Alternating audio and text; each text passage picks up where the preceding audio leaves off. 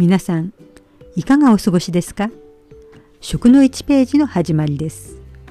カノンナンバー9がお送りします。このコンテンツは食に関する栄養や食材料理にまつわる話題についてお届けします。食べて美味しく体に嬉しくお財布に優しい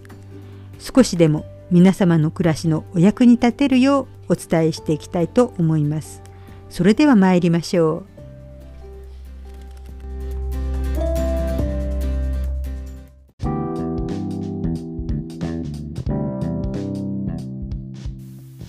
今回は人参の4回目。今までじゃがいも玉ねぎと並ぶ常備野菜としてご紹介させていただきました。我が家では3本入りの袋に入ったものやバラ売りでお買い得の時には34本まとめて買います。今回のお話の前に私の周りの方にも人参の使い方についてリサーチしたところ特にいつも家に買い置きはしていないとか買ってもバラで1本とかの声が結構多く聞かれました。もちろんそんなに広い範囲で聞いたわけでもないのですが昔より人参を使うことが少しハードルが高くなってきたのかなと感じました。これは私の個人の感想なのですが仕事を持った人が家に帰ってから手早く夕食を作ろうとすると煮物などの煮込み料理は調理に時間がかかります。そのため敬遠されがちなのかなと思いました。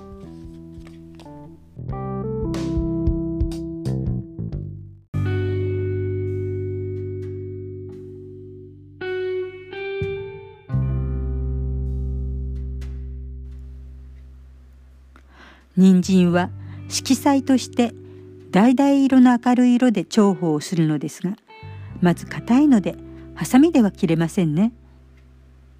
乱切りなどやや大ぶりに切って大根やじゃがいもなどと煮込むには億劫になってしまいます。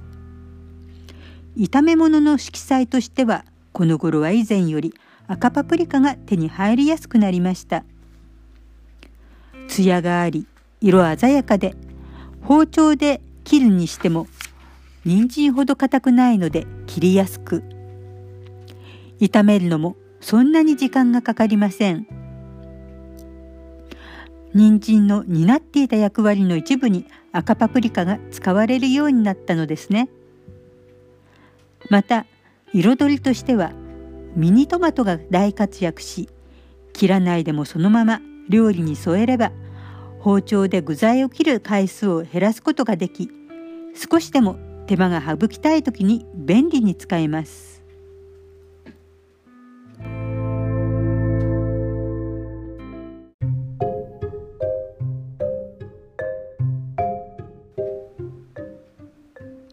そもそも冷凍食品やレトルト食品スーパーでのお惣菜が充実して料理に費やす時間が以前より短くなっています。平日でも回転寿司や牛丼屋さんに家族で行くことも珍しくないでしょう。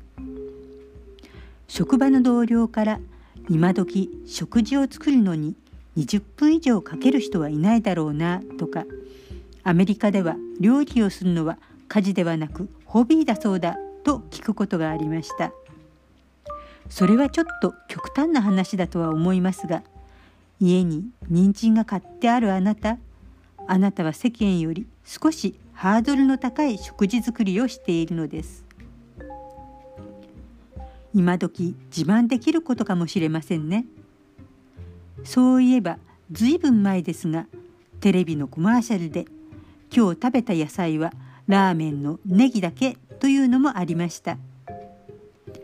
人参の話をしていたはずなのにいつの間にか最近の料理事情の話になってしまいました